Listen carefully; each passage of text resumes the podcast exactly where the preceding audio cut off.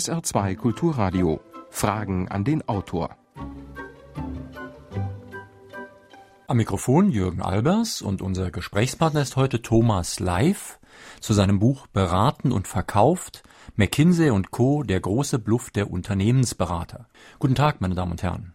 Beratung ist ja inzwischen eine Milliarden-Euro-Branche. Da sollten wir mal genauer fragen, was für das viele Geld geleistet wird. Die Berater sagen, sie würden zehnmal so viel Geld einsparen helfen, wie sie kosten.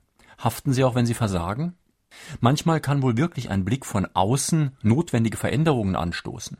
Manchmal werden aber auch bestellte Gutachten dazu benutzt, die Belegschaft zu erpressen.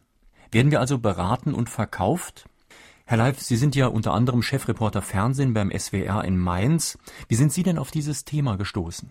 Durch Erzählungen. Im Grunde haben mich Insider, die in den Beratungsfirmen arbeiten, auf die Problemlagen hingewiesen, auch einige mh, hm, kritische Politiker, die in ihren Häusern und Ministerien selbst damit zu tun hatten und zum Schluss ein äh, Spitzenbeamter aus der Berliner Ministerialbürokratie, der mich aufmerksam machte auf ein geheimes Gutachten des Bundesrechnungshofes. Das waren die Anstöße äh, für dieses Thema. Mhm.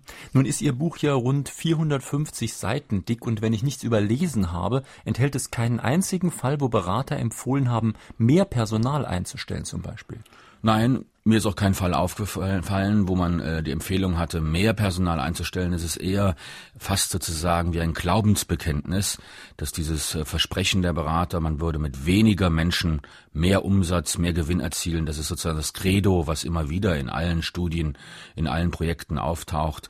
Sie Allerdings sind, mehr Berater braucht man natürlich, immer mehr ja, Berater. Ne? Die wachsen, die wachsen äh, in, und versuchen natürlich ständig auch äh, neues Potenzial zu gewinnen und die Besten an den Unis zu rekrutieren, damit sie dieses Geschäft weiter vollziehen können.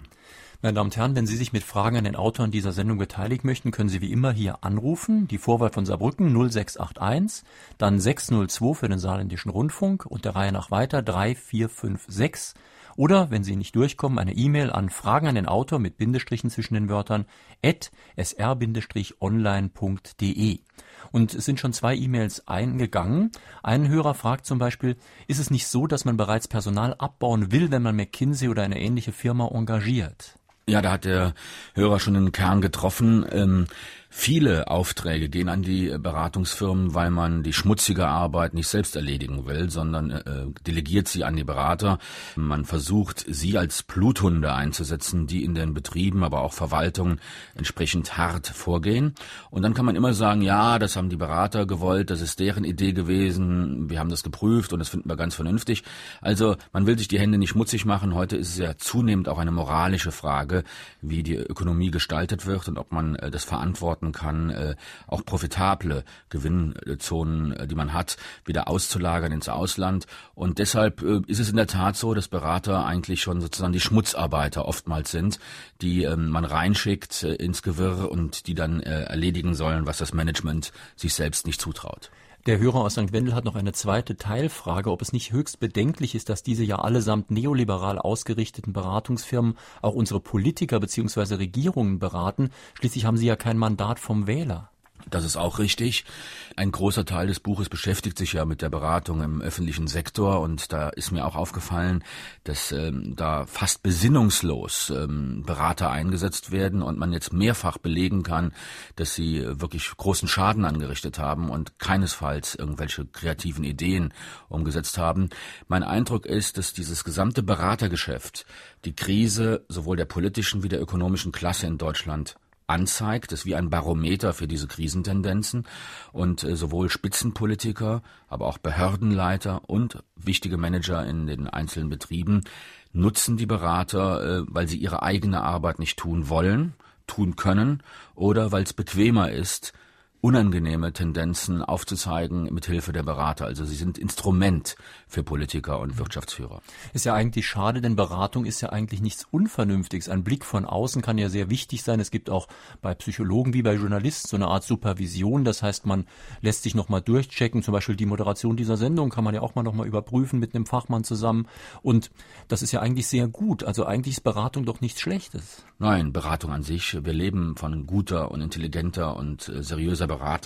Aber ähm, hierbei hat sich eine andere neue Welle ergeben. Es geht den einzelnen Firmen nicht darum, wirklich Lösungen zu suchen, sondern das ist das Zeugnis auch vieler Diskussionen mit Spitzenmanager in diesen Firmen, die sagen, Ab dem ersten Tag geht es darum, neues Geschäft zu akquirieren und zu beschaffen.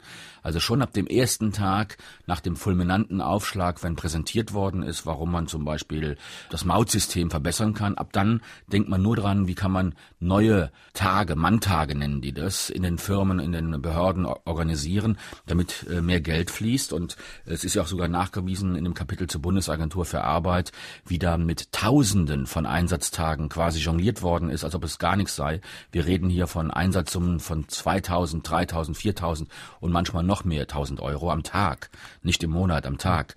Und ähm, deshalb ähm, geht es schon darum, erstmal um ein Geschäft. Und äh, Insider, nicht nur in der IT-Branche, haben mir gesagt, man will die Kunden auch selbst abhängig machen, damit man immer wieder äh, neue Geschäfte, neue Ideen präsentieren kann und an Lösungen hat man demnach äh, wenig Sinn. Es ist ja wirklich eine unglaubliche Summe, um die es da geht. Ich habe mal zusammengezählt, in Ihrem Buch ist so eine Tabelle, zusammengerechnet sind das fast 27 Milliarden für Beratung allein 2004 und das in einer Zeit, wo man uns andererseits ständig sagt, es ist kein Geld mehr da. Ja, man ist, äh, das fällt mir auch auf, man ist unglaublich großzügig in, in diesem Bereich. Äh, ich glaube, man, kann, man versteht die Beraterbranche am Ende nur, wenn man sie identifiziert als die neuen Propheten unserer Zeit. Sie können das nicht unter allein rationalen Gesichtspunkten äh, nehmen. Das war für mich eine der faszinierendsten Beobachtungen bei diesen Gesprächen mit den Managern, mit den Beratern selbst. Sie entfalten einen Mythos der Omnipotenz. Sie versprechen sozusagen Lösungen, die sie gar nicht liefern können. Und auf der anderen Seite in der Politik, aber auch in der Wirtschaft ist man sehr schnell infiziert von dieser Magie, die die Branche zu entfalten sucht. Die Magie der Exzellenz, der besten Leute, die Magie der besten Ideen, die Magie der Durchsetzungsfähigkeit.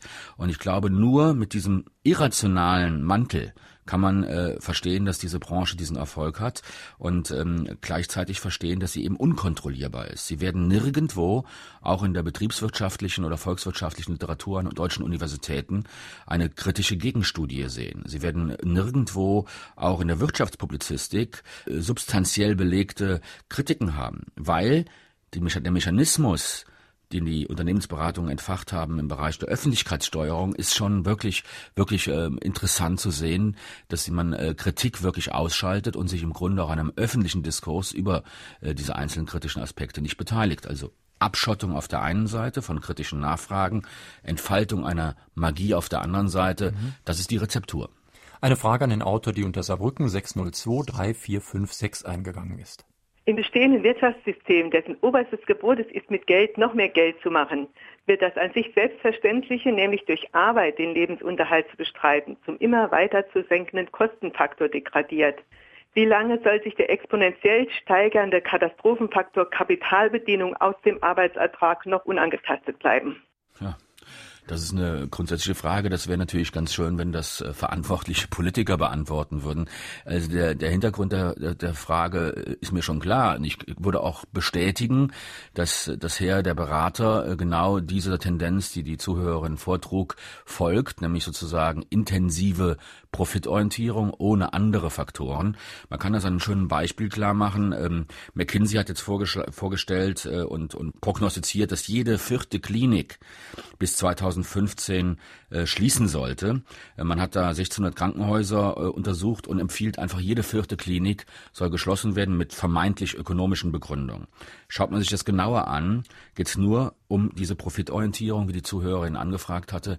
Und man schaut gar nicht darauf, ob es auch Lebensqualität bedeutet, in einem kleinen Landkreis ein funktionierendes, normales Krankenhaus zu haben. Also mhm. solche gesellschaftlich notwendigen und wichtigen Dinge wie die Gesundheitsversorgung im Krankenhaus, auch für kleinere Operationen oder die Normalversorgung, das spielt keine Rolle. Und ähm, wie man diesen Trend aufhalten soll, also ich kann es Ihnen nicht sagen. Ich wundere mich nur, dass es sehr viel positive Resonanz auf das Buch kommt. Ich bin selbst überrascht, wie viel Material fast jeden Tag eintrifft. Ähm, es ist ein, ein Tabuthema, mit dem sich viele beschäftigen und diese ökonomische Grundfrage und die Tendenz unseres äh, Wirtschaftssystems, das sozusagen gesellschaftspolitisch blind ist an vielen Stellen, das müsste von der Politik mhm. aufgegriffen werden. Das ist jetzt nicht mein Job, das ähm, zu ändern. Mhm. Sie haben ja einige Beispiele in Ihrem Buch. Es kann ja keiner etwas dagegen haben, wenn ein Betrieb, der wirklich tief in den roten Zahlen ist, vielleicht mal geschlossen wird. Aber Sie haben in Ihrem Buch auch Beispiele, dass zum Beispiel eine Firma, die 20 Prozent Rendite immerhin hatte, trotzdem nach China gehen sollte, nach mhm. McKinsey. Ne? Ja, zum Beispiel, das war die, die, die Firma Grohe. Jeder kennt sie von den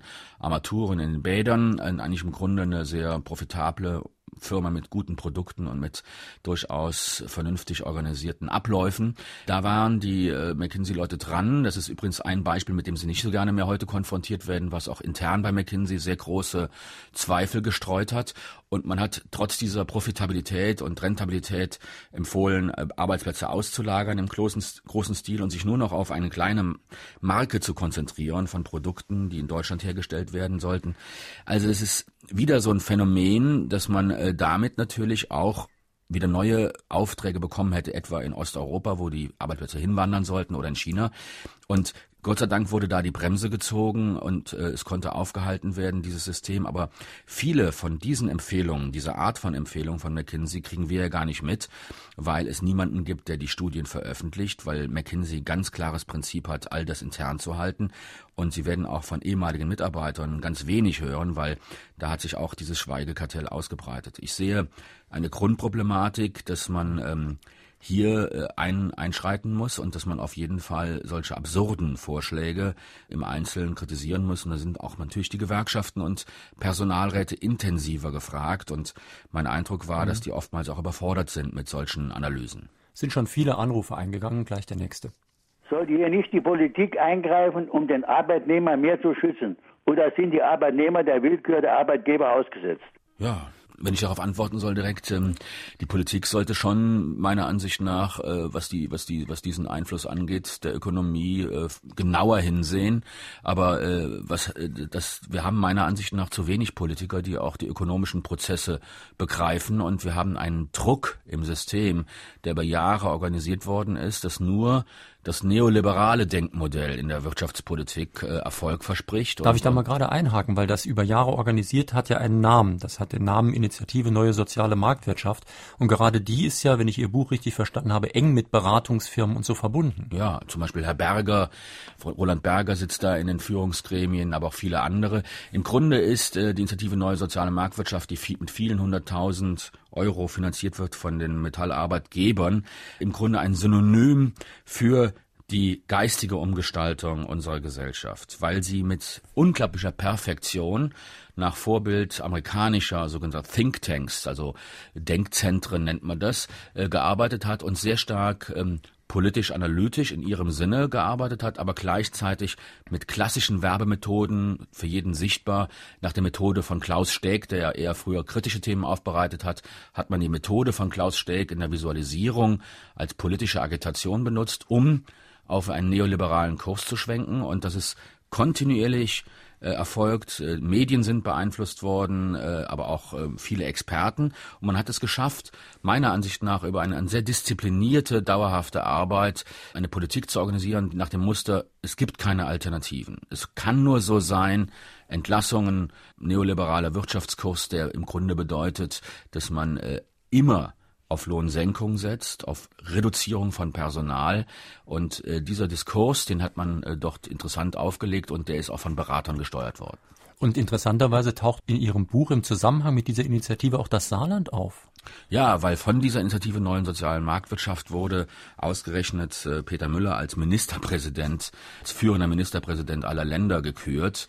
Und ähm, just nachdem es auch Kooperationsbeziehungen gab zwischen dem Ministerpräsidenten und dieser Initiative, äh, das schien mir doch äußerst merkwürdig. Ich habe mir die einzelnen Studien nochmal genommen, wo die Wirtschaftseckdaten gezeigt worden sind und man konnte feststellen, dass da unternehmensnahe Institute diese Daten ausgewertet haben und am Ende man mit sogenannter wissenschaftlicher Expertise alles so hinbiegen kann, wie man will. Jeder kennt die wirtschaftspolitische Lage des Saarlandes und die Rahmenbedingungen und es ist da schon etwas kurios, wenn man äh, Leute dann auszeichnet, die doch äh, schwierige Rahmendaten haben insgesamt. Aber das war ein Beispiel dafür, wie äh, die Initiative Neue Soziale Marktwirtschaft auch äh, manipulativ in der Öffentlichkeit arbeitet. Auch andere Studien sind nachweisbar falsch. Aber wenn es dem Zweck, nämlich sozusagen der eigenen Ideologie dient, sind die Leute ziemlich äh, skrupellos und das ist ein, das ist ein Verfahren und ein Beispiel dafür, wie sich die Öffentlichkeit auch manipulieren lässt und auch vielleicht auch kein ganz gutes Zeugnis für den Journalismus, weil sehr, sehr viele Medien, auch bis hin zu offiziellen Nachrichtensendungen, sind diesen Initiativen auf den Leim gegangen und ihr Einfluss reicht sehr weit bis in sehr viele Sender hinein, sehr viele Zeitungen und sehr viele Publikationen. Es ist nicht so, dass ganz verschiedene Firmen als Unternehmensberater gelten. Die Unternehmensberater, die ich bisher kennengelernt habe, waren entweder einfache Programmierer oder Leute, die bei der Durchführung von Projekten geholfen haben und keinen direkten Einfluss auf irgendwelche Personalentscheidungen gehabt haben. Ja, man muss natürlich unterscheiden, das ist klar. Die äh, Firmen, wir sprechen ungefähr von 14.000 Unternehmensberatungen in Deutschland, das ist eine Schätzung, ganz genau weiß man es nicht, und von ungefähr 70.000 Mitarbeitern. Selbstverständlich ist das Feld, was Sie ansprechen, nämlich äh, sozusagen IT und Computerwesen, da haben natürlich sehr viele Berater auch nur den Job, das umzusetzen, was, zu, was besprochen worden ist, was als Projekt definiert worden ist. Die gehören natürlich auch dazu, aber mir geht es im Wesentlichen um die drei großen Unternehmensberatungen, die ich analysiert habe, nämlich McKinsey, Boston Consulting Group und Roland Berger. Dazu viele kleine, aber wir sprechen im Grunde von einem Feld von ungefähr 25 bis 30 größeren Unternehmungen in Deutschland, die auch alle eine ähnliche Linie verfolgen wie die drei großen. Und dann gibt es natürlich auch viele kleine Einzelunternehmen, viele Einzelanbieter. Man darf die auf keinen Fall über einen Kamm scheren. Da gibt es sicherlich eine Vielfalt von Aktivitäten. Und mein Eindruck ist auch der, dass kleinere Firmen, das ist übrigens auch der Trend der Zukunft, die sich ganz speziellen Aufgaben widmen und wo die Auftraggeber sehr genau wissen, was sie wissen wollen, dass die durchaus sinnvolle Impulse geben können, dass ähm, hier der Druck sozusagen der Lösungsorientierung viel größer ist.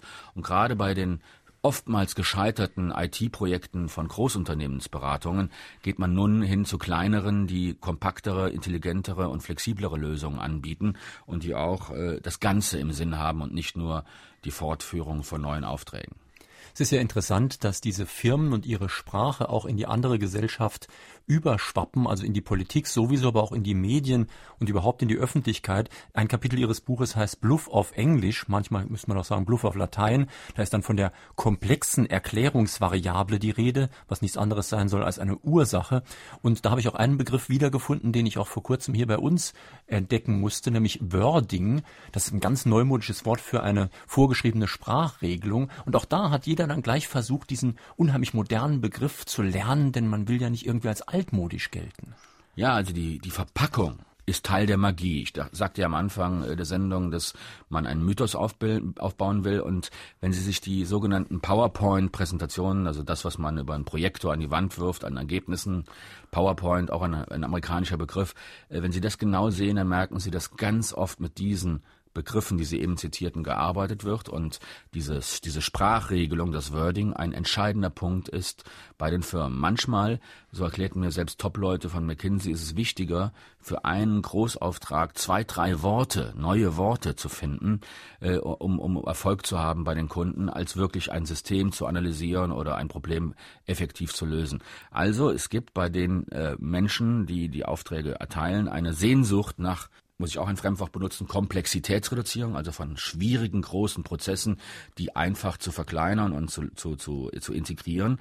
Und über die Sprache und das Englische soll versucht werden, dies zu tun. Und ähm, es soll natürlich auch der Mythos aufgebaut werden, dass man wahnsinnig komplizierte Dinge wirklich versteht und dafür die Begriffe hat. Also das ist ein Teil meiner Ansicht nach der Schaumschlägerei dieser Showbranche und man kann es eigentlich auch ganz gut beweisen, wie absurd es ist. Mir haben mehrere Berater in Top-Positionen gesagt, dass sie allein im Laufe von zehn Berufsjahren mehrere Beratungsmoden empfohlen haben, abgelehnt haben und wieder empfohlen haben. Das heißt, es gibt sozusagen fast wie in der normalen Mode immer wieder kehrende neue Tendenzen. Mal war das sogenannte Outsourcing, also die Auslagerung einzelner Betriebsbereiche in andere Firmen ganz modern. Dann wurde wieder gesagt, Insourcing, es muss alles in einer Einheit gemacht werden, dann sparen sie Geld. Und dann ist man wieder sozusagen bei dem sogenannten Outsourcing, was vielen Menschen ja bekannt ist, wieder gelandet. Und diese, dieser, dieser Wechselfall der Moden und diese, dieses, diese ständigen Brüche in den eigenen Aussagen, die sind, glaube ich, auch ganz typisch dafür und entsprechen dieser Sprache, die am Ende meiner Ansicht nach nur Tarnung ist. Ist das zwei Kulturradio Fragen an den Autor Thomas Live. Kann man nicht davon ausgehen, dass Beratung im weitesten Sinne des Wortes eine ganz lange Tradition hat, die auf der Bereitschaft von den Herrschenden oder den Bossen fußt, beraten zu werden, auch wenn es eigentlich überhaupt keinen Inhalt hat. Zum Beispiel Priesterkasten in alten Religionen, bei den Mayas, bei den Ägyptern oder Alchemisten im Mittelalter, die Gold machen sollten oder andere Wege zum Geld finden sollten. Ist das nicht vielen Leuten auch damals schon klar gewesen, dass es Hokuspokus ist oder Bluff und wurden die nicht trotzdem eingesetzt und reich belohnt? Ja, finde ich eine sehr äh, inspirierende, spannende Frage, weil äh, mir dieser historische Rückblick äh, nochmal eine These von mir bestätigt, die ich mir nur mühsam erarbeitet habe in vielen Interviews und Gesprächen. Ich kann das bestätigen. Äh, man fragt sich ja am Ende, warum geben die großen Bosse und die, die wichtigen Top Leiter von Ministerien oder von der Amtsverwaltung so viel Geld aus für diese Geschichten. Und ich bin auf einen Gedanken gekommen, der sehr nah an der Frage liegt, die der Herr gerade vorgetragen hat, nämlich, ähm, dass diese Auftraggeber im Grunde nur ein persönliches Coaching haben wollen. Auch da wieder ein englischer Begriff, wir sind ja jetzt sensibilisiert, also eine ganz persönliche Beratung, die aber über Wissenstransfer weit hinausgeht, die an die Person geht. Also wie sollen sich die Manager verhalten? Wie sollen sie sich kleiden? Wie sollen sie mit Konkurrenten umgehen? Wer ist ihr Feind? Wie ist ihr Auftritt? Und, und, und. All diese Dinge, die gehen manchmal bis zu absurden Kleinigkeiten und einzelne Top-Berater haben dann äh, zum Beispiel mitten im, im Vertrag auch stehen, dass sie selbst in Urlaubszeiten zu jeder Tag- und Nachtzeit ihre Berater anrufen können, die ihre persönlichen Betreuer sind. Das scheinen ja überhaupt oft gestörte Persönlichkeiten zu sein, muss ich jetzt mal so hart sagen, denn dieser Kult um wer am längsten schafft, ist der Beste, der ist ja schon irgendwas Süchtiges. Da beschreibt irgendein Berater in seinem Buch ganz positiv gemeint, wohlbemerkt, dass er seine Kinder ja auch äh, gelegentlich am Wochenende sieht, immerhin. Ja, zum Beispiel. Also diese, ich glaube schon, also diese, diese, diese Verzerrung, ähm, die Sie beschreiben, die sind ja in der Politik auch von Jürgen Leinemann vom Spiegel äh, als Suchtphänomene in der Politik beschrieben worden. Die kann man bestimmt auch auf die Ökonomie und auf Wirtschaftsleben übertragen. Was auf jeden Fall festzustellen ist und was auch noch in die Richtung geht des Fragestellers, es gibt eine wirklich brutale interne Konkurrenz auch in den sogenannten DAX-Unternehmen, in den Vorständen, auch in den anderen mittelständischen Unternehmen. Wer ist der Boss? Wer hat den Hut auf? Und wenn Sie sehen, die Intervalle, wie lange die Top-Manager heute in ihren Funktionen bleiben, die werden immer kürzer. Das heißt also, es ist nicht mehr der alte Hierarch, der lange in den Firmen bleibt, sondern es ist eine junge Generation, die häufig wechselt oder auch rausgeschmissen wird oder ersetzt wird. Und aufgrund dieses Konkurrenzkampfes wächst meiner Ansicht nach auch diese Beraterkaste immer näher mhm. heran. Zweites Phänomen gibt es viele der Manager, die heute in Spitzenfunktionen sind, äh, waren früher bei den Beratungsfirmen. Also McKinsey, Berger und Boston Consulting, das sind sozusagen die Rekrutierungsmaschinen für Spitzenposten in der Wirtschaft. Also deshalb kommt ja auch vieles an Aufträgen wieder zurück und die hm. sprechen von ihren sogenannten Alumni-Netzwerken. Also sehr, sehr viele Leute waren früher bei den Beratungsfirmen und dieser Gedanke hat sich bis zu jüngeren Leuten durchgesprochen. Viele, die in die Wirtschaft wollen, gehen den Umweg über die Beratungsfirmen, weil sie hm. gemerkt haben, dass dieses Muster funktioniert. Wir sollten vielleicht nicht zu allgemein sprechen, deswegen möchte ich mal ein konkretes Beispiel nehmen, die Privatisierung der Bundeswehr. Da ging es immerhin um Beratung für 500 Millionen, also eine halbe Milliarde Euro, also schon ein riesiger Auftrag. Und das Ergebnis war meines Wissens gar nicht besonders gut. Nein, also das ist sicherlich der, einer ist von Roland Berger geschrieben worden, die Studie, das ist nur der Anfang gewesen des ganzen Beratungsprozesses. Wenn man das liest, denkt man, also es ist unterhalb des Niveaus von einer normalen Hausarbeit in Volkswirtschaftslehre. Das wurde auch von Spezialisten, auch der Bundeswehr auseinandergenommen, da blieb kein Stein mehr auf dem anderen. Aber mit dieser Studie begann die sogenannte Privatisierung der Bundeswehr. Man wollte ein Privatisierungsschub in die Bundeswehr bringen. Und die Motivation der Politik war, die Beamtenstrukturen quasi zu sprengen. Man traute dem System Bundeswehr zu, nicht zu, äh, sich selbst zu reformieren, was zu verändern. Und das hat ungefähr vor sechs, sieben Jahren begonnen. Und interessant, am vergangenen Freitag ist es quasi gestoppt worden. Der neue Verteidigungsminister Jung hat diese GAP, so heißt diese Gesellschaft, die diese Beratung vorantreiben sollte und die Privatisierung vorantreiben sollte, quasi aufgelöst und, und gestoppt. Der Geschäftsführer, Klammer auf, kam auch von McKinsey, hat gekündigt und es ist eigentlich ein später Erfolg, vielleicht von öffentlicher Analyse, nicht nur die ich betrieben habe, sondern viele andere auch, dass es sieben oder acht Jahre gedauert hat, bis dieser Spuk jetzt beendet worden ist und es sind nicht nur Millionen, sondern sind Milliarden versenkt worden für diesen, für diesen Beraterunsinn. Und äh, Sie können vielleicht die Absurdität dieses Prozesses daran erkennen, dass die Firma, nämlich die sogenannte GAP, die andere beraten sollte, nämlich zum Beispiel Kantinen, wie man äh, effektiver arbeiten kann, den Fuhrpark der Bundeswehr, wie man ihn besser gestalten kann oder die Kleidungsversorgung. Diese Beratungsfirma hat selbst am Anfangsjahren 70 Prozent ihres Gesamtetats wiederum nur für Berater ausgegeben. Und das ist kein Wunder, aber auch vielleicht ein positives Beispiel, dass nach so vielen Jahren äh, auch der kritischen Be Begleitung mal die Politik wirklich zur Vernunft gekommen ist und hat gesehen, das war eine Sackgasse. Wer bezahlt die Berater? Die Firmen jammern ja immer, dass sie fast am Hungertuch nagen. Und sind die Berater auch mitschuldig am Streik? Und spielen da auch vielleicht die Gewerkschaften mit eine Rolle? Also bezahlt werden sie natürlich äh, von den Firmen äh, einerseits, natürlich auch kann man natürlich auch von der Steuer absetzen logischerweise und in der Politik von unserem Steuergeld. Äh, das ist ja doch eine gravierende Angelegenheit. Deshalb hat auch der Bundesrechnungshof in einer exzellenten Studie über 100 Beispiele auseinandergenommen, hat gezeigt, wie das Geld aus dem Fenster geworfen wird. Ähm, auch der Landesrechnungshof in Baden-Württemberg hat eine vorzügliche Expertise geleistet, dass sehr viele dieser Aktivitäten einfach Unsinn sind. Also da zahlen wir als Steuerzahler, das kann uns also nicht egal sein.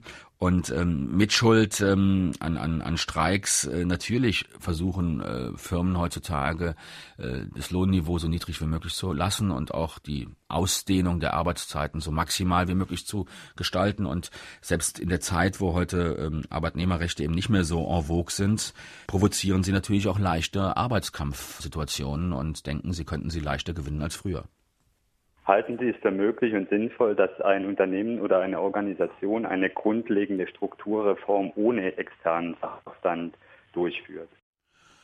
Nein, äh, ich glaube, dass es möglich ist. Der Kern ist, man muss das Wissen und das Know-how, was in den Betrieben oder in den Institutionen ist, nehmen Sie mal die öffentliche Hand, wir haben ja wirklich eine teuer bezahlte Ministerialbürokratie, auch sehr gute Leute.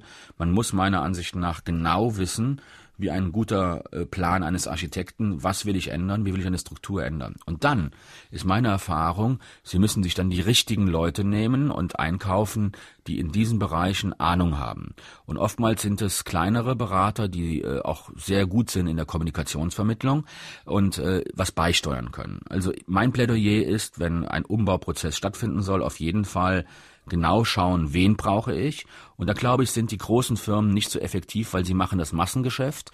Sie präsentieren nur ihren vermeintlich guten Namen und wollen möglichst viel Geld verdienen.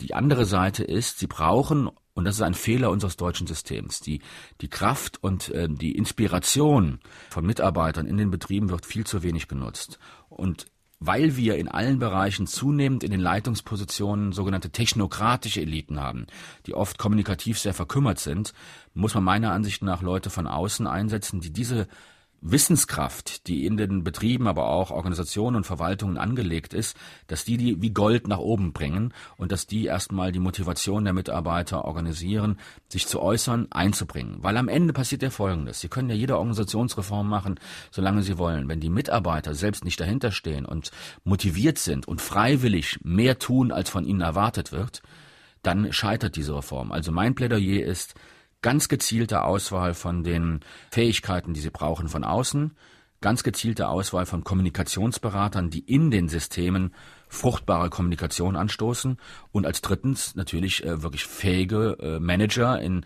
Politik und Verwaltung, aber auch in Wirtschaft, die diese Ergebnisse äh, kreativ bündeln und zwar mit den Betroffenen und nicht gegen die Betroffenen. Gleich noch eine Frage an den Autor. Was weiß der Autor über die Rolle von McKinsey bei der Etablierung von der Tafel? Das war ein Projekt, ähm, was pro bono gemacht worden ist, so nennen das die McKinsey-Berater, dass einzelne Mitarbeiter in einem Jahr pro bono Aktivitäten ähm, also eine also gute Tat eine sozusagen. gute Tat machen wir ohne Geld und ähm, ich muss sagen mir sehr genau wir haben auch äh, Referate gehört von von von diesen McKinsey-Leuten, die diese Tafeln, das sind also die Organisationen, die Essen und Nahrungsmittel für äh, Bedürftige beschaffen und verteilen.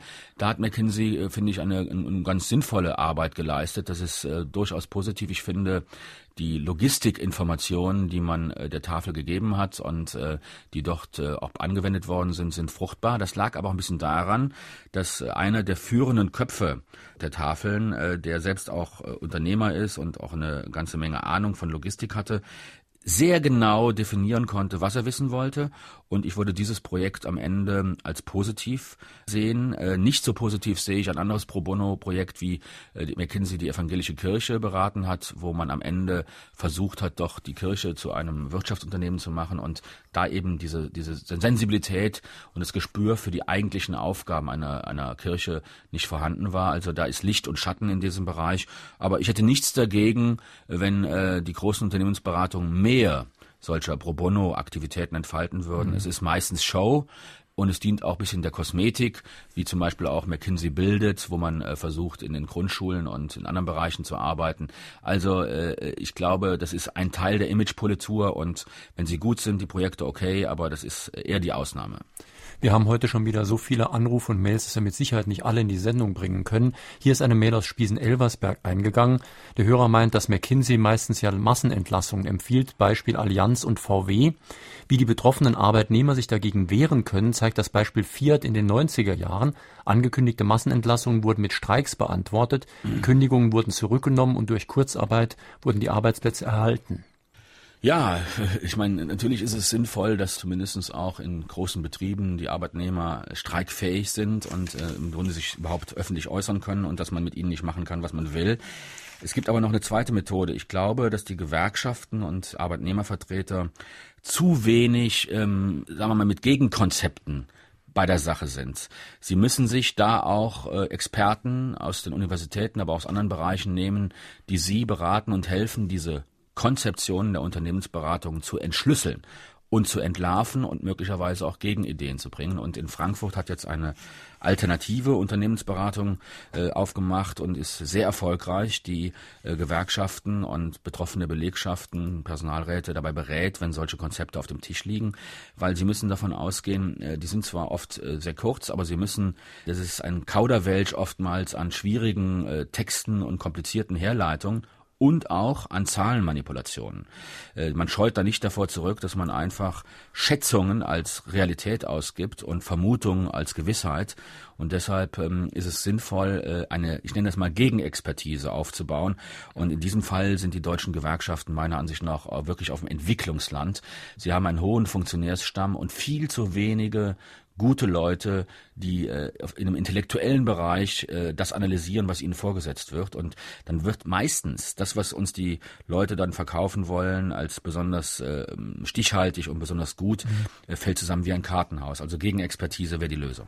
Es scheint ja inzwischen auch einige Unternehmen zu geben, die sich deutlich von den Großen hier unterscheiden. Ein Hörer aus Illingen weist auf ein Institut in Karlsruhe hin, dessen Beratungskonzept sich sehr positiv von dem üblichen unterscheidet. Also scheint doch Beispiele zu ggeben. Ja, mein Eindruck ist auch, auch aus Gesprächen mit großen Unternehmungen, auch in unser im Bundesland Rheinland-Pfalz, großer Chemieproduzent, dass äh, man in, in, Zukunft viel genauer hinschaut, wenn die großen Beratungsfirmen kommen. Also der der Bluff äh, ist bei vielen natürlich jetzt schon angekommen und ähm, das Buch hätte hätte ja auch nicht diese Auflage und, und, und diese schnelle, schnelle Resonanz, wenn es da nicht auch eine Erwartung gäbe, mehr darüber zu erfahren. Und deren Gegenstrategie ist insgesamt in einer Abteilung genau zu kontrollieren, was bieten uns diese Unternehmensberatungen hinsichtlich unserer Fragestellung.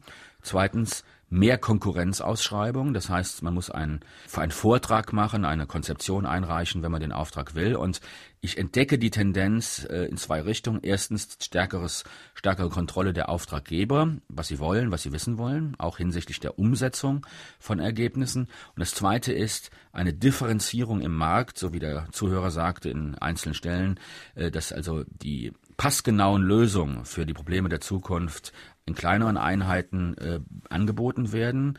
Und äh, speziell im IT-Bereich haben sich sehr viele kleine Firmen schon etabliert, die auch äh, günstiger arbeiten, auch zivilere Preise haben, so dass wir im Grunde eine zweiströmige Tendenz haben, mehr Kontrolle und mehr Differenzierung.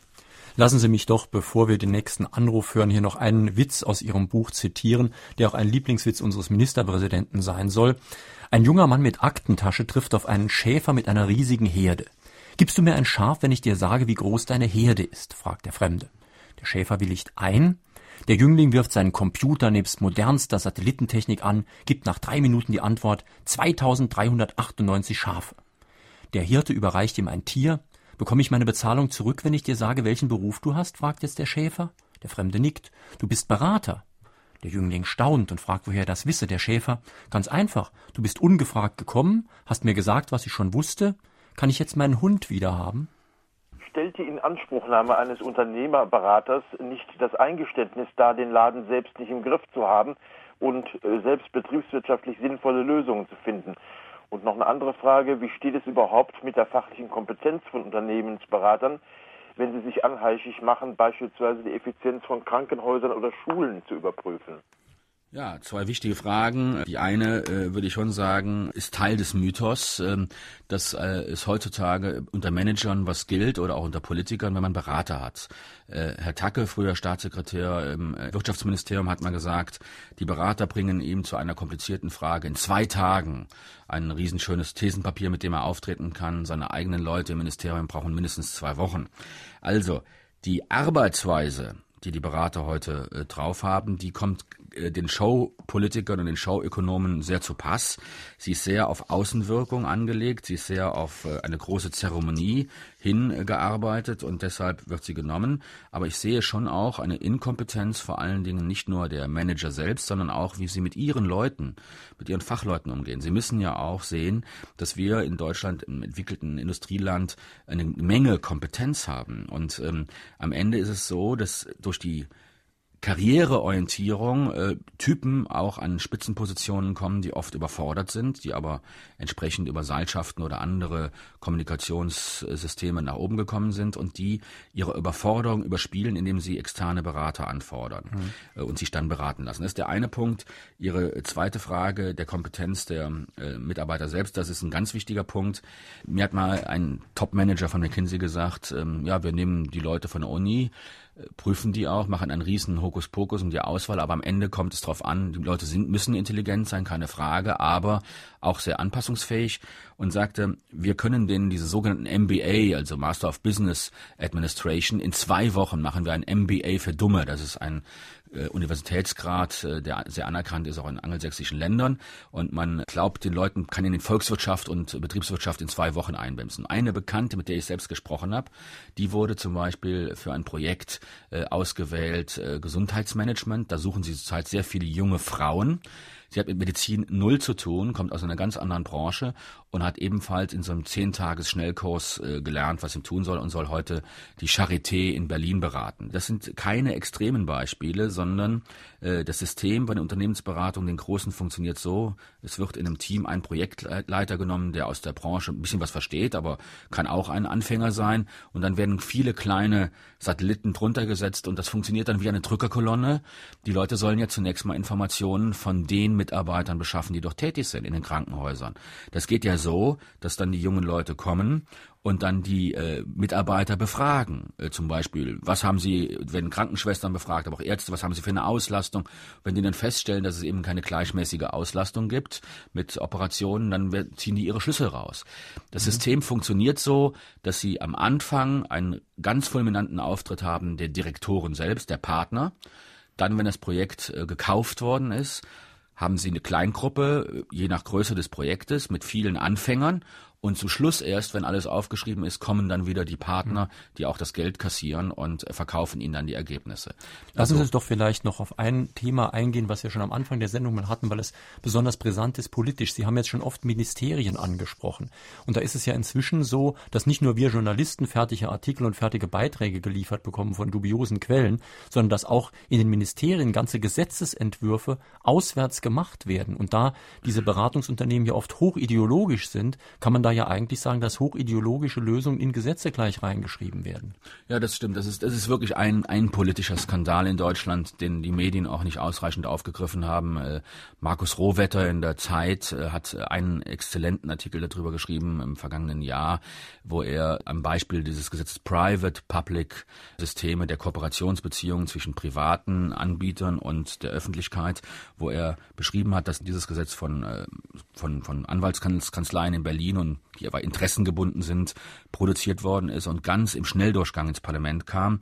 Wir haben festgestellt, dass auch im Finanzministerium Vertreter des Bundesverbandes der deutschen Banken sitzen und etwa einem Gesetz zu Hedgefonds ausgerechnet, also dieser Kapitalfonds mit anonymem Kapital beteiligt sind, also der frühere SPD-Chef Müntefering hat ja das Heuschreckenprinzip eingeführt und diskutiert und gleichzeitig hat sein Finanzminister die Heuschrecken selbst die Gesetze dazu machen lassen.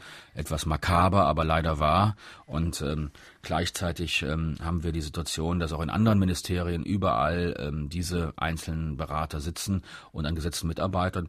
Ich hatte den Eindruck, dass auch ein Zeichen der politischen Krise, dass wenn man mit den Parlamentariern selbst darüber redet, dass sie da wenig Probleme mit haben und äh, oftmals recht froh sind, wenn ihnen die Arbeit abgenommen wird. Aber da, dahinter stecken natürlich handfeste Interessen. Nehmen Sie mhm. diesen Mischungsbedarf von Investitionen zwischen öffentlicher Hand und privatem Kapital. Da geht es natürlich darum, und das ist auch nachgewiesen, dass am Ende äh, wir über die Spätzahlungen äh, dieser Projekte oder den Verkauf von Wohnungen, die noch im Öf in öffentlicher Hand sich befinden, am Ende doch ein Defizitgeschäft haben. Und da blickt keiner durch. Und es gibt auch meiner Ansicht nach dazu keine politische Opposition im Parlament, die diese Tendenzen aufgreift. Herr Leif, es liegen noch über zehn Anrufe vor, deswegen möchte ich jetzt schnell noch gleich den nächsten abrufen. Ist es nicht so, dass das Ergebnis der Beratung, der Organisationsuntersuchung vom Auftraggeber vorgegeben wird und der Unternehmensberater selbst nur als Argumentationshilfe für das Ergebnis dient? Und zweitens, warum kommt nicht bei diesen Untersuchungen heraus, dass in der Führungsebene abgebaut werden muss, sondern nur in den unteren Bereichen? Bei der letzten Frage kann ich Ihnen ganz banal antworten, weil die Führung diese Studien in Auftrag gibt und meist ungeschoren davon kommt. Ähm, Eben bei dem Beispiel der Bundeswehrprivatisierung habe ich, ja, habe ich ja berichtet, dass es ja zig Jahre dauert, bis eine Bürokratie umschwenkt und politisch äh, einsieht, dass da Fehler gemacht worden sind. Ich könnte Ihnen äh, große Beispiele nennen, am Beispiel der Bundesagentur für Arbeit. Da dauert es auch jahrelang, bis Fehlentwicklungen eingesehen werden.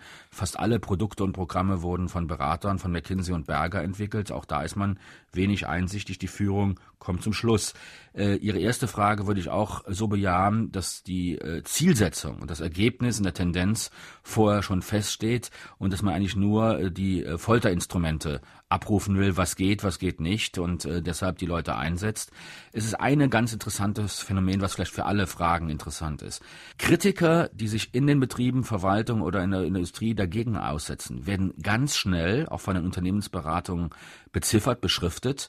Ähm, der frühere Berliner Senator Strieder hat mal gesagt, die schreiben nicht nur die Namen auf, sondern sie schreiben auch die Namen der Betroffenen, die entlassen werden sollen, auf die Kugeln und äh, sinngemäß. Und ähm, der Druck ist groß. Und mir ist es aufgefallen, ich habe jetzt im Zuge des, des Buches unglaublich viele Mails bekommen von, von Betrieben, von Betroffenen, die sehr, sehr gutes Material haben. Da habe ich gefragt, ja Leute, warum habt ihr das nicht eingebracht? Ja, sie haben es und wurden anschließend gekündigt. Das heißt, die Berater versuchen am Anfang auch zu Beginn ihrer Projekte den Widerstand von Kritikern zu brechen.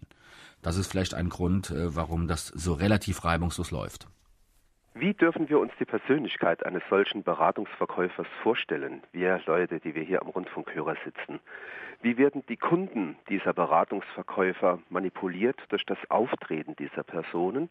Sind es etwa, so mein Vorurteil, besonders großgewachsene Junge, besonders gepflegt rasierte, besonders gut gekleidete und Rhetorik geschulte Männer, die das machen? Ja, ich glaube, das ist sehr vielschichtig. Also in der Tendenz ist es so, ähm, haben mir McKinsey-Leute gesagt, bei der Auswahl auch, also dass der selbstbewusste Auftritt ist ganz wichtig. Man vereinbart auch, wenn man kommt, ähm, eine Kleidungsordnung mit bestimmten äh, Anzügen und so und man tritt gemeinsam auf. Was noch psychologisch eine Rolle spielt, ist also das, das Angstverbreiten natürlich in Diskussionen, sehr dominanter Auftritt und vor allen Dingen auch der, der Showaspekt, dass man lange abends in den Betrieben oder in den Einsatzstellen bleibt, um zu suggerieren, Man würde besonders hart arbeiten, aber vieles ist auch vertane Zeit und ineffektiv.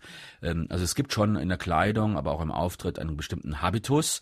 Sie müssen aber unterscheiden zwischen denjenigen, die in der ersten Reihe tanzen oder die auch eher im Hintergrund sind. Für die Hintergrundarbeit, ich sag mal die Fußmattenarbeit, werden durchaus auch äh, sympathische junge Leute, intelligente Leute genommen, äh, denen man auch etwas anvertraut. Also Sie kennen ja diese Prozesse eines Controllers, der in die Firmen geht, der zuerst sagt, Leute, ihr könnt es einfach haben, wenn ihr mir alles sofort selbst erzählt, dann ist es reibungslos und ihr spart viel Zeit. Oder ihr könnt es auf die harte Tour haben, dann wird es unangenehmer für alle Seiten. Und äh, die Berater tendieren zu der ersten Fassung. Deshalb brauchen sie gemischtes Personal. Die saarländische Landesregierung investiert Millionen Steuergelder in externe Beratungsleistungen. Wie konnte es da zu dem unwürdigen kulturpolitischen Bankrott kommen, der sich festhalten lässt, etwa bei der Demontage eines Staatstheaters durch wahnwitzige Sparvorgaben oder bei der Opferung der Saarbrücker Bergwerksdirektion aus purer Ignoranz. Ja, Saarland, äh, habe ich auch festgestellt, ist äh, guter Kunde in ganz verschiedenen Baustellen äh, in der öffentlichen Hand. Weil Sie so konkret das Staatstheater und anderes ansprechen, äh, ich kenne natürlich nicht jedes Detail, aber mein Eindruck ist von den Prozessen, wenn einmal solche Beratungsprojekte aufgelegt sind und bestimmte Argumente in der Öffentlichkeit sind, dann hat das auch mal einen freien Lauf und man ist gar nicht mehr bereit, die Gegenargumente wahrzunehmen und sich selbst zu kontrollieren. Und das größte Defizit ist, und das verändert auch unsere Demokratie im Kern. Sie haben in der Gesellschaft und in der Bürgerschaft immer weniger kritisches Potenzial, was auch öffentlich gehört wird. Viele sind vereinzelt, kritisieren das, haben aber keine Durchschlagkraft und keine Wirkung mehr. Und sie haben eine absolute Auszehrung der Landesparlamente. Die jeweiligen Oppositionen, aber auch die Regierungsparteien äh, machen den Mainstream mit. Und ich stelle immer mehr fest, dass die wirklich klassisch gebildeten, breit aufgestellten und kampfbereiten und interessierten Landtagsabgeordneten weniger wären, dann würden nämlich die Argumente die für oder gegen eine Sache sprechen, öffentlicher bekannt. Und da haben wir wirklich ein großes Defizit, dass das, was man so neudeutsch den Diskurs der Gesellschaft nennt, der ist verkümmert. Mhm. Und das spielt sicherlich auch eine Rolle bei Ihren genannten Beispielen. Ich habe natürlich den, das Saarland-Kapitel auch ganz besonders genau gelesen. Da fällt einem natürlich auf, es sind doch eher kleine Beträge, aber doch alles in allem dann viel Geld. Es summiert sich dann auf 13 Millionen, allerdings in 4,5 Jahren. Das heißt, das ist pro Jahr doch gar nicht so viel verglichen mit dem, was andere Länder machen. Allerdings haben wir noch ein sehr armes Land, wo möglichst gar kein Geld irgendwie Das waren aber auch, die Beispiele sind natürlich äh, einzelne Auszüge. Ist ja nicht der Anspruch da, flächendeckend jedes Projekt äh, zu analysieren. Es ist auffällig auch, dass sehr viele Beratungsprojekte in anderen Etats und Haushalten versteckt worden sind. Aber man muss ja sagen, im Saarland gab es ja wenigstens eine öffentliche Debatte im Landes Landesparlament. Allerdings auch äh, mit den Spezifika. Die äh, stellvertretende Parlamentspräsidentin äh, berichtete mir auch davon, dass sie eigentlich auch keine Akteneinsicht hatte als Parlamentarierin. Und das ist eigentlich ein ganz typischer Fall. Wir haben immer wieder Anfragen in Landesparlamenten, wo das aufgelistet wird und dann interessiert sich keiner dafür. Und richtig ein Einsicht in die Akten kriegen sie nicht mal als Parlamentspräsidentin. Das ist schon ähm, makabrer Zustand. Meine Damen und Herren, drei, die heute Morgen hier angerufen und eine Frage gestellt haben, bekommen demnächst das Buch von Thomas Live zugeschickt. Beraten und verkauft McKinsey und Co. Der große Bluff der Unternehmensberater. Erschienen bei Bertelsmann, Preis 19,95 Euro. Heute sind das Marianne Kasper aus Homburg, Andrea Suchner aus Saarbrücken und Dietmar Abel aus Duttweiler. Noch ein Anruf bitte. Werden Berater auch von Familienunternehmen beauftragt, in denen das Management aus dem Eigentümerkreis stammt? Ja, also ganz besonders stolz ist die Firma Boston Consulting, dass sie äh, in diesem Segment der Familienunternehmen stark verankert ist und darüber immer berichtet.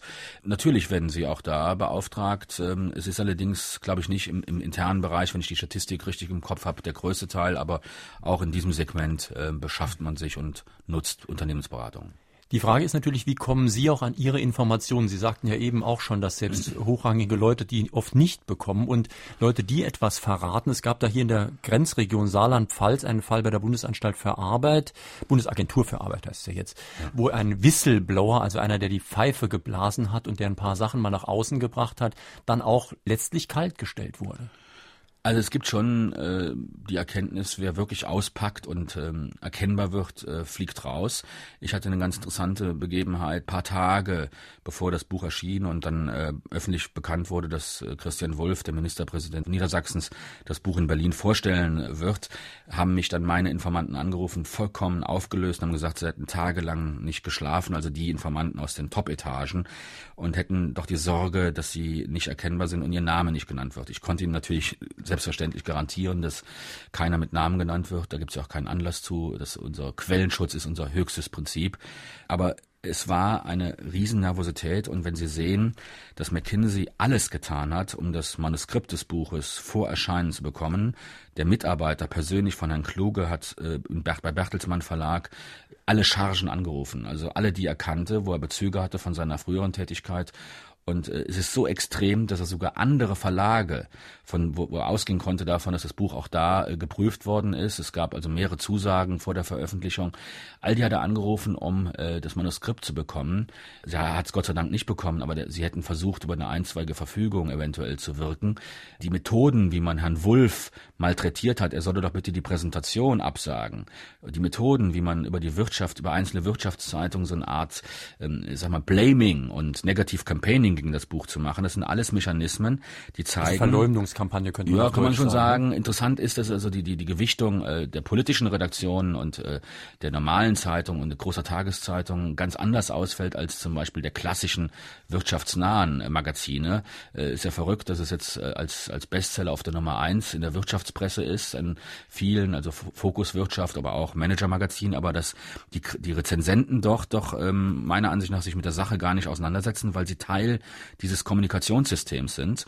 Und daran erkennen sie, wie man, wie auch die Unternehmensberatung längst gesellschaftlich-politischen Einfluss bekommen haben.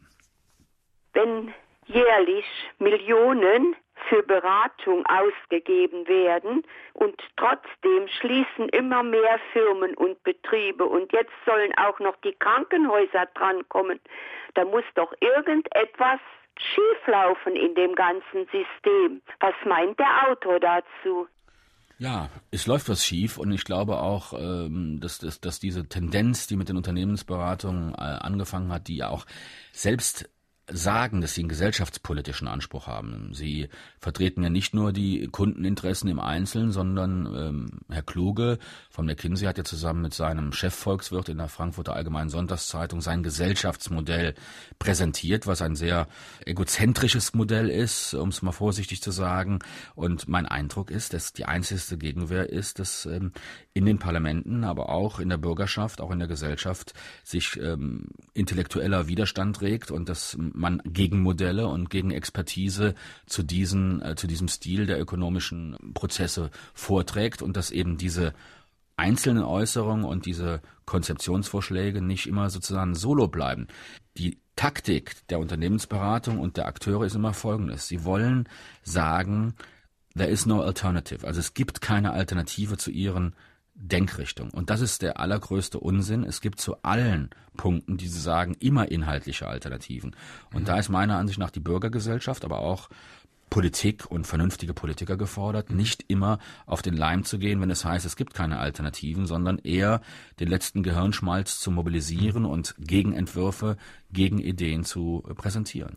Herr Leif, ähm, Sie haben eben schon erwähnt, dass Ihr Buch auf der Bestsellerliste inzwischen ist. Das hat mich wirklich sehr erstaunt bei einem Buch von 450 Seiten. Es enthält viele Interviews und so weiter, aber es ist doch ein sehr dickes Buch.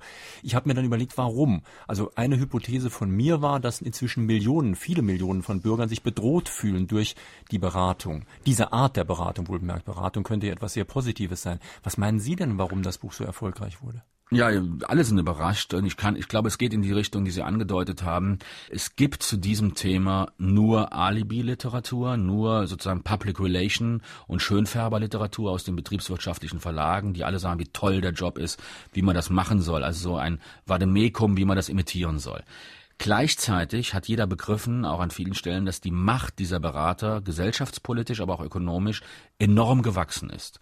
Und weil es dazu kein Buch gab und keine Veröffentlichung, äh, ist das natürlich eine Möglichkeit, sich überhaupt mal als Leserin oder Leser in diesen Bereich reinzufuchsen. Und vielleicht auch die Leute in den Firmen und in den Behörden, denn sie bekommen ja auch jetzt nach der Veröffentlichung immer noch viel Post von dort. Ja, das glaube ich auch. Also sehr viele sind, sind sehr dankbar dafür, dass sie das System im Grunde jetzt mal kapieren und dass sie dagegen angehen können. Also das ist meine Hypothese. Und die zweite ist, ähm, wir, die Wirtschaft dominiert ja unser äh, gesamtes gesellschaftliches Leben. Mhm. Also äh, das ist ja in den letzten zehn Jahren in einer rasanten Temposteigerung vollzogen worden mit einseitigen Antworten. Es gibt da mhm. auch äh, fast keine Pluralität in der Analyse von, von wirtschaftlichen mhm. Prozessen.